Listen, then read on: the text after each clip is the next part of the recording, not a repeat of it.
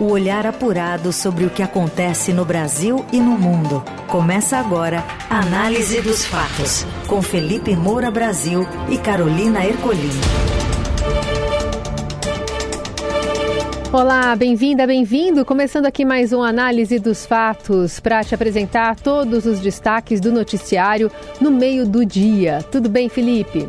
Salve, salve, Carol, equipe melhores ouvintes da Eldorado FM. Sempre um prazer falar com vocês. Vamos juntos para mais um episódio do Análise dos Fatos, que logo em seguida fica disponível nas plataformas de podcast.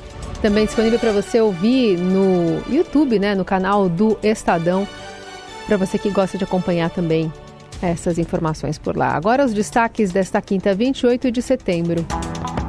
Rejeitado pelo STF, marco temporal é aprovado no Congresso. Pode ser vetado pelo presidente e parar de novo na mão do Supremo. Comitiva com primeira-dama e ministros chega ao Rio Grande do Sul para visitar regiões atingidas por enchentes enquanto Lula repousa para operar o quadril. E ainda a greve de estudantes da USP que ganha apoio de professores e o adeus à onda de calor no sudeste do país. O que acontece no Brasil e no mundo. Análise dos fatos.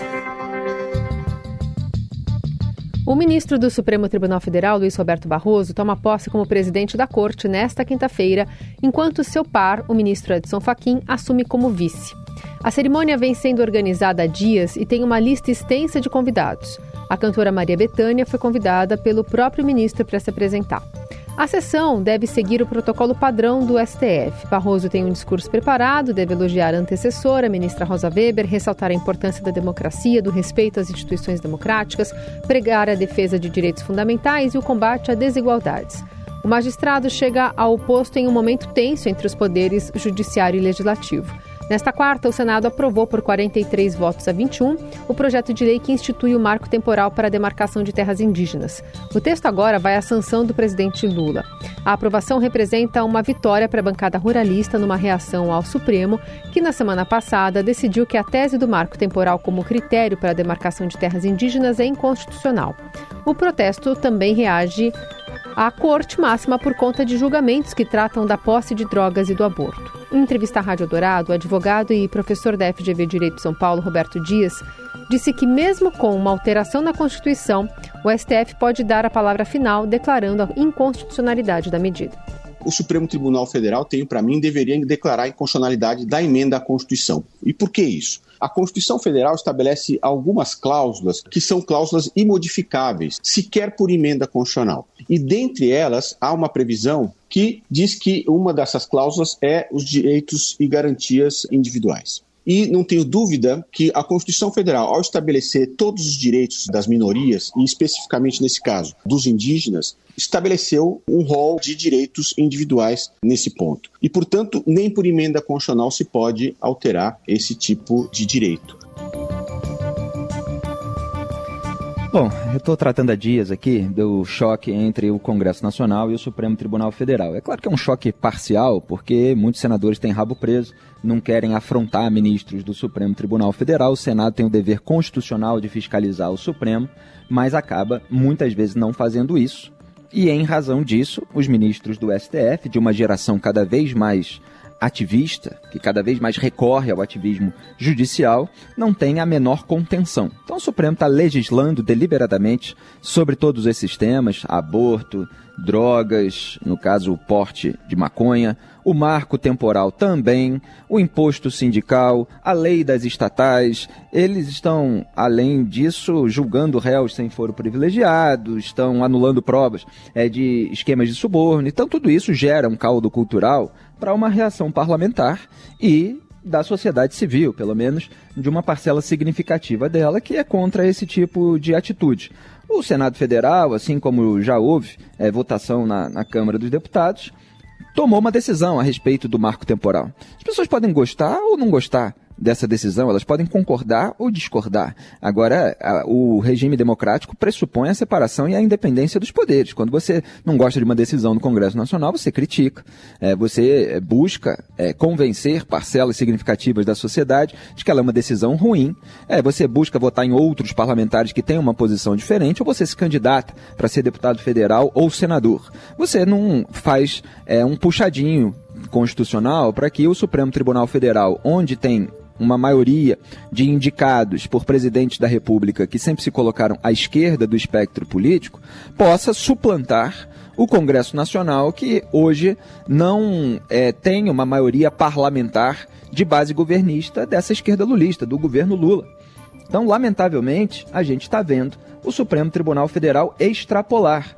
É, e, olha, o, eu já citei aqui no programa, mas vou lembrar mais uma vez, é, do voto do Carlos Aires Brito em relação a uma ação em 2009 é, sobre o caso Raposa Terra do Sol, que também envolvia territórios indígenas. O Carlos Aires Brito, só para lembrar as novas gerações, ele era filiado ao PT durante. foi filiado ao PT durante 18 anos. Só se desfiliou ao ser indicado pelo Lula para o Supremo Tribunal Federal. É, e ele disse o seguinte: nossa lei maior trabalhou com data certa, a data da promulgação dela própria, 5 de outubro de 1988, como insubstituível referencial para o reconhecimento aos índios dos direitos sobre as terras que tradicionalmente ocupam. Esse trecho entre aspas porque ele estava citando a Constituição. Terras, continuou ele, que tradicionalmente ocupam, atente-se, e não aquelas que venham a ocupar, tampouco as terras já ocupadas em outras épocas. Fecho aspas estava mostrando é, que era aquilo o que dizia a Constituição. É, e ele estava defendendo, portanto, é, que o, o, marco temporal é, continuasse da maneira como o Congresso hoje defende. É, então, o Supremo, ele discorda do Congresso Nacional e aí ele parte para legislar. É claro que há iniciativas até de partidos políticos à esquerda em relação a todos esses temas. Foi o PSOL, por exemplo, que é, é, recorreu ao STF no caso da descriminalização do aborto, porque tinha um projeto lá de 2015 é, do Jean Willis que travou quando é, é, é, os parlamentares não tinham esse interesse, e aí o PSOL, que era o partido dele, foi apelar ao STF. Aí o STF vai lá e tenta legislar. Agora, finalmente, está havendo uma reação tardia, evidentemente, é, nesse sentido. E é bom que haja, para que volte a existir a autocontenção dentro do Supremo Tribunal é, Federal. É, em relação a outros pontos, o assim, Luiz Roberto Barroso é, toma posse como presidente da corte. Eu já elogiei e já critiquei muitos votos e decisões de Barroso. Né? Ele foi muito mais rigoroso, muito menos complacente do que Gilmar Mendes, Dias Toffoli, Ricardo Lewandowski é, e outros ministros em relação ao combate à corrupção. Aliás, é, foi justamente no trato é, de temas assim é, que ele fez as maiores críticas que Gilmar Mendes já recebeu de um colega. Né? São frases para a posteridade é, que precisam ser lembradas e eu sempre lembrarei. É, então, ele chamou Gilmar Mendes de mistura do mal com atraso, de pessoa horrível, com pitadas de psicopatia. Falou, Vossa Excelência vai mudando a jurisprudência de acordo com o réu. Falou, não transfira para mim essa parceria que Vossa Excelência tem com a leniência em relação à criminalidade do colarinho branco falou que o Brasil se perdeu pelo caminho, naturalizou as coisas erradas e nós temos o dever de enfrentar isso, de ensinar às novas gerações que vale a pena ser honesto, sem punitivismo, nem sem vingadores mascarados, mas também sem achar que ricos criminosos têm imunidade, porque não têm. Foi ele que, ao votar contra a suspeição é, do Sérgio Moro, é, descreveu a vingança do sistema né, falando ali é, de, de todas as etapas, é, a mudança na legislação na jurisprudência, a demonização de procuradores e juízes e a tentativa de sequestro da, da narrativa e de cooptação da imprensa para mudar os fatos e recontar a história. É, o Brasil passou por cada uma dessas etapas e no momento a história é, eles estão tentando recontá-la, né, aqueles que estiveram envolvidos ou que protegem os envolvidos em esquemas de suborno. Então essa é toda a parte boa é, de Luiz Roberto Barroso. É, é essa, esse rigor em relação ao combate à corrupção. É claro que posso eventualmente discordar, mas ele deixou é, certos momentos ali para a posteridade. Agora, é um ativista judicial de esquerda em relação à matéria que no Brasil, é, matérias que são consideradas de costumes. Sempre defendeu em entrevistas, com todo um ativismo, a descriminalização do aborto, das drogas, e não se incomoda muito é, de passar a caneta no STF atropelando o Congresso Vamos ver é, se os parlamentares conseguem reagir. Há du duas, dois modos de reação. Um é obstrução de pautas na Câmara e no Senado, que está acontecendo, e outro é uma PEC para assustar decisões do STF. Essa não deve ir adiante porque causaria aí mais um rebuliço, mais uma tensão é, extra, né? mas está servindo como instrumento de pressão. Vamos ver quem pisca primeiro. Na Eldorado, análise dos fatos. A comitiva do governo federal chegou ao Rio Grande do Sul nesta quinta para uma série de reuniões em Lajeado, no Vale do Taquari, região mais afetada pelo ciclone da primeira semana de setembro. Municípios foram devastados e 50 pessoas morreram na catástrofe. Em suas redes sociais, a primeira-dama publicou um vídeo em que sobrevoa regiões alagadas de Porto Alegre, que sofreu com forte chuva na quarta. O nível do Guaíba já estava baixando após transbordar e fazer com que a água tomasse conta de regiões da cidade. É a maior enchente desde 1941. O presidente Lula não participa da visita devido a uma cirurgia no quadril que deve realizar amanhã. Após dias de intenso calor, com as máximas quebrando recortes consecutivos em meio ao inverno, a primeira semana da primavera se encerra com um tempo mais ameno e até certo frio nesta quarta e amanhã, quinta. Segundo a Prefeitura, a propagação de uma frente fria no litoral está promovendo mudanças na direção dos ventos. Por consequência, áreas de instabilidade estão se formando e provocando chuva desde ontem. Na tarde desta quarta, foram registradas quedas de granizo em regiões como Santa Ifigênia e Aclimação, na zona central da cidade. Em contrapartida, a média da temperatura máxima alcançou os 32 graus na capital ontem. Hoje não passa dos 18. A onda de calor que atingiu o sudeste fez a sensação térmica alcançar os 47 graus e meio no Rio de Janeiro ontem, em Guaratiba, zona oeste da capital. Olha, a Janja é a primeira blogueira da República, né? A primeira blogueira foi blogueirar na Índia, inclusive, antes de a blogueira da igualdade aérea, Aniele Franco, ir blogueirar no Morumbi, nesse caso em que ela usou o avião da FAB, fez videozinho. É domingo a gente está indo para o Morumbi, cantou musiquinha, falou que ia não só porque era flamenguista, mas também para uma agenda, quer dizer, uma agenda providencialmente colocada para se curtir a final da, da Copa do Brasil. Então o, o exemplo de deslumbre com a máquina pública e seu uso para promoção pessoal vem de cima. A Janja fez dancinha, né? Ela chegou na Índia, falou namastê, olá, é, me segura que eu já vou sair dançando. Depois teve que apagar o vídeo porque a repercussão foi muito negativa. E hoje o Paulo Pimenta, o chefe da Secretaria de Comunicação Social da Presidência da República, a famigerada SECOM, é, é, ele disse que a Janja ia anunciar medidas no Rio Grande do Sul. Como assim anunciar medidas? Ela virou vice-presidente da República, ela não foi eleita. Vice-presidente da República é Geraldo Alckmin, foi escanteado pela Janja. E agora, é, eu até ironizei, vai fazer um Reel, né, que é aquele, aquele formato de publicação ali no Instagram. É, e agora ela está postando vídeo atrás de vídeo, imagem atrás de imagem, e o Paulo Pimenta também, fazendo toda a propaganda dela, com cesta básica, abracinho no cachorro, pegando criança no colo, e as pessoas estão reagindo nas redes sociais, né? Tem gente lá dizendo mais ação, menos holofote, já sabemos que você está aí, não precisa ficar postando um vídeo atrás do outro. É, é, o, Alckmin virou vice da Janja, né? O pessoal tá, tá fazendo piada, porque ela não tem essa atribuição é, de anunciar medidas e, obviamente, está é, aparentemente numa grande campanha, muito atrasada em relação à visita ao Rio Grande do Sul. Só está indo lá porque foi criticada quando disse que ia ficar no avião mais de 20 horas para a Índia, podendo tuitar e botou lá risos, risos, né? Ainda botou na abreviatura RSRS no momento em que o RS, o Rio Grande do Sul, passava aí por essas é, dificuldades por causa do ciclone extratropical, em que vários gaúchos acabaram morrendo. Então, quase um mês depois, ela aparece lá para fazer foto e imagem para a rede social. Você ouve Análise dos Fatos, com Felipe Moura Brasil e Carolina Ercolim. Seguimos com a análise dos fatos. A gente fala agora sobre a Universidade de São Paulo, que tem greve e professores impedidos de dar aula. Os detalhes chegam com a colunista da Eldorado, Renata Cafardo. Tudo bem, Rê?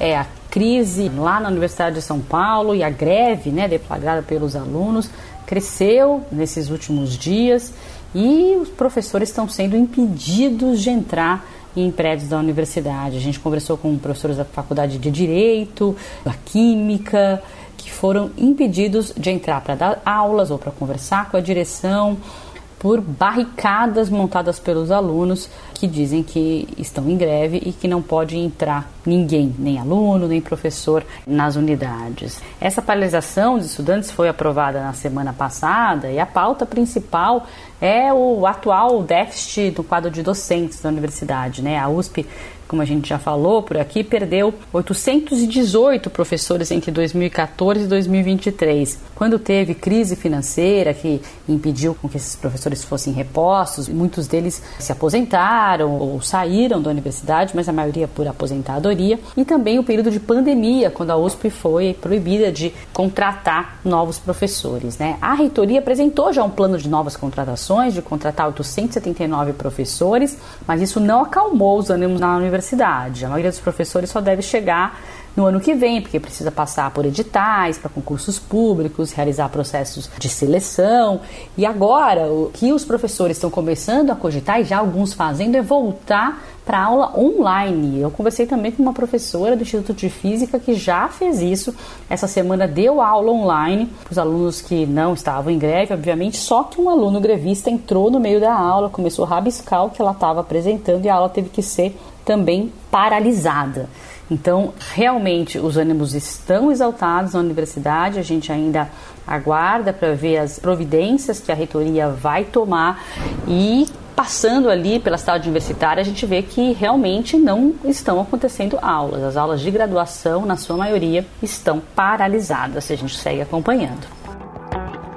Aliás, Janaína Pascoal, ex-deputada estadual de São Paulo, que é professora da USP, fez um apelo no Twitter para que as aulas é, continuem de modo virtual, é, para minorar os prejuízos aos alunos e aos programas das várias disciplinas. Agora, é, eu acho curioso nessa história que é uma luta é, da esquerda uni universitária contra a esquerda acadêmica, discente contra docente, é, porque o reitor é um médico, é o Carlos Gilberto Carlotti Júnior. E ele é, esteve presente numa homenagem aos ministros do STF Alexandre de Moraes e Ricardo Lewandowski é, um, um, tempinho atrás. Isso foi registrado em matéria do Estadão. E ele é, fez um apelo ao Lula, ele endossou o lobby, né, como foi colocado no título da matéria, é, em relação à vaga da Rosa Weber, que é a próxima a aparecer no Supremo Tribunal Federal, é, querendo justamente que o Lula olhe ali para a faculdade de, de Direito da USP ele falou: Eu vou fazer um pedido que você leve ao presidente Lula, falou para o ministro Paulo Teixeira, que ele mantenha no seu radar esta casa. O que ele pensar na vida, que ele pense nos professores e professoras do Largo de São Francisco, principalmente quando ele estiver pensando em alguma lista, que ele tiver que indicar alguma coisa, que ele se lembre desta casa. E, e até brincou que gostou das indicações é, para o STJ, né, quando Lula indicou Floriano de Azevedo Marques Neto e André Ramos Tavares, o do, o do TSE, nós, do, do, TSE, na verdade, perdão, que foram os dois aliados do Alexandre de Moraes que o Lula colocou lá. O do TSE nós gostamos, agora do STF nós vamos gostar mais ainda. Né? Ele, ele fez essa brincadeira. Mas, repito, ele estava falando para o Lula olhar para os professores da faculdade da USP. E, no entanto, está faltando professor na USP como um todo. Né? E, e era a bandeira da campanha dele é, da chapa dele, que era USP Viva, né, tá lá no programa daquela chapa que foi eleita em 2021. Precisamos recompor o número de docentes na universidade após um longo período de diminuição das contratações. Parece que a velocidade em que isso está acontecendo não está satisfazendo os estudantes. Aliás, o Carlos Gilberto Carlotti Júnior também é, pregou ali é, contra a impunidade dos é, vândalos, né, que invadiram os prédios dos três poderes. Então, todo um discurso aí é, nesse campo.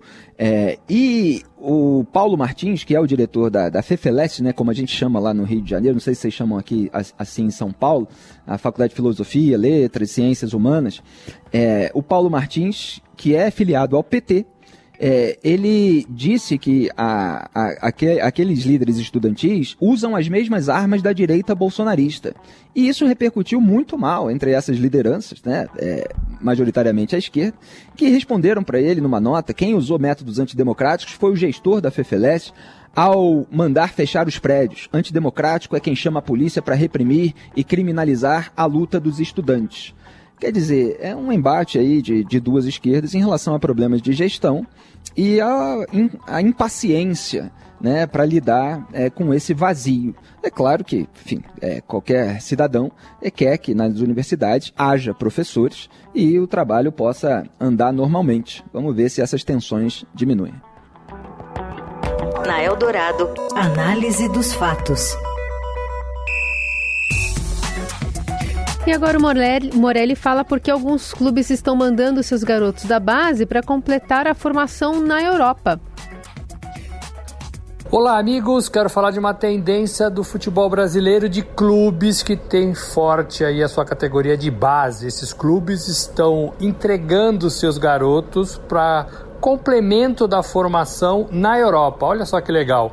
São jogadores emprestados de 16, 17, 18 anos, ainda na base, ainda sem jogar no time principal. Eles são emprestados para times europeus com preços do contrato pré-fixados. Eles terminam a formação na Europa, já pegando um monte de características do futebol europeu e já abre uma janela interessante para possível compra desses garotos. Vale lembrar que todos os meninos formados nas categorias de bases de clubes como Palmeiras, Corinthians, São Paulo, Santos, Atlético, Cruzeiro, nem todos são utilizados no time principal. Em média, eles têm ali de 350 a 600 garotos treinando nas várias categorias desde os 12 anos, mas nem todos são utilizados no time principal. A maioria é emprestada para times de dentro do Brasil. Essa nova tendência abre uma ponte Brasil-Europa, que é para onde vão os principais jogadores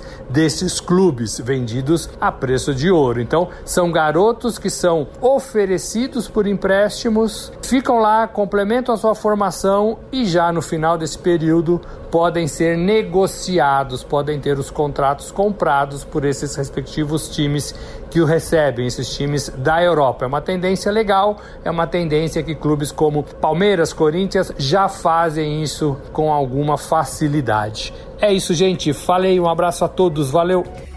É ótimo. Quanto antes puder ir, melhor é, o futebol de primeiro mundo, no sentido de qualidade mesmo, mas também no sentido estrutural, tá lá na Europa hoje.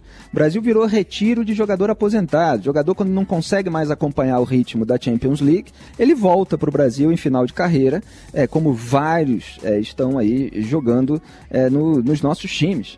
É, então, quanto mais cedo a garotada for lá aprender é, com técnicos que realmente entendem de futebol é, e jogar é, num, num, entre outros jogadores de alto nível de performance, mas eles vão poder render frutos para o futebol brasileiro. Se eles voltarem antes de se aposentarem, né, melhor ainda. Né? Quem sabe é, eles aprendem cedo lá e voltam para jogar bem no Brasil. Vamos ver se assim a gente consegue resgatar o nosso futebol. O Brasil precisa parar com esse negócio desse, é, desse não digo nacionalismo, mas é uma, é uma aversão ao, ao, ao, que venha de fora e que seja bom. A gente tem que saber incorporar aquilo que é bom e que vem do exterior. A gente vai dar, evidentemente, o nosso elemento, o nosso tempero, mas vamos aprender também com aquilo que vem de fora. Análise dos fatos. E na capital paulista, a Breakfast Weekend começa no sábado em mais de 50 estabelecimentos. Quem conta mais é o colunista do Estadão, Giba Mendola. Olá, amigos da Rádio Dourado, todos bem? Aqui é o Gilberto Amêndola e hoje a novidade que eu trago para vocês é o Breakfast Weekend, que começa nesse sábado e envolve mais de 50 estabelecimentos na cidade, entre cafeterias, padarias, hotéis e afim. Quem não gosta de um bom breakfast, um café da manhã, Brasil? Nessa Breakfast Week, os valores vão de R$ 34,90 a R$ 84,90, em média com 30% de desconto em relação ao preço que esses estabelecimentos normalmente fazem. Quem quiser saber a lista completa das casas participantes, basta entrar no site do evento breakfastweekend.com br É isso aí, gente. Um prazer falar com vocês e até a próxima. Bom café da manhã e tchau, tchau. Eu, se pudesse, Carol, é, comia três refeições só breakfast. Ai, eu, você é dos meus café também. da manhã, é, lanche. Por mim, era, era brunch, assim, o dia inteiro, né? Mas a gente precisa comer outras coisas também. tem muita coisa saudável, mas tem muita coisa que engorda aí nesses cafés da manhã. Agora, aproveitar um fim de semaninha não faz mal a ninguém. Que se cuide com bom sono, alimentação saudável e exercícios diários. É isso aí. Então tá, é nessa hora do almoço que a gente encerra a análise dos fatos, sempre com os trabalhos técnicos de Macir Biasi, o comando da mesa edição de Carlos Amaral. Produção, edição e coordenação de Laís Gotardo. Valeu, Carol. Até amanhã. Até amanhã. Você ouviu Análise dos Fatos. Se você perdeu esta edição ou quer ouvir de novo, acesse radioeldorado.com.br ou assine gratuitamente o podcast no iTunes, Google Podcast, Deezer ou Spotify.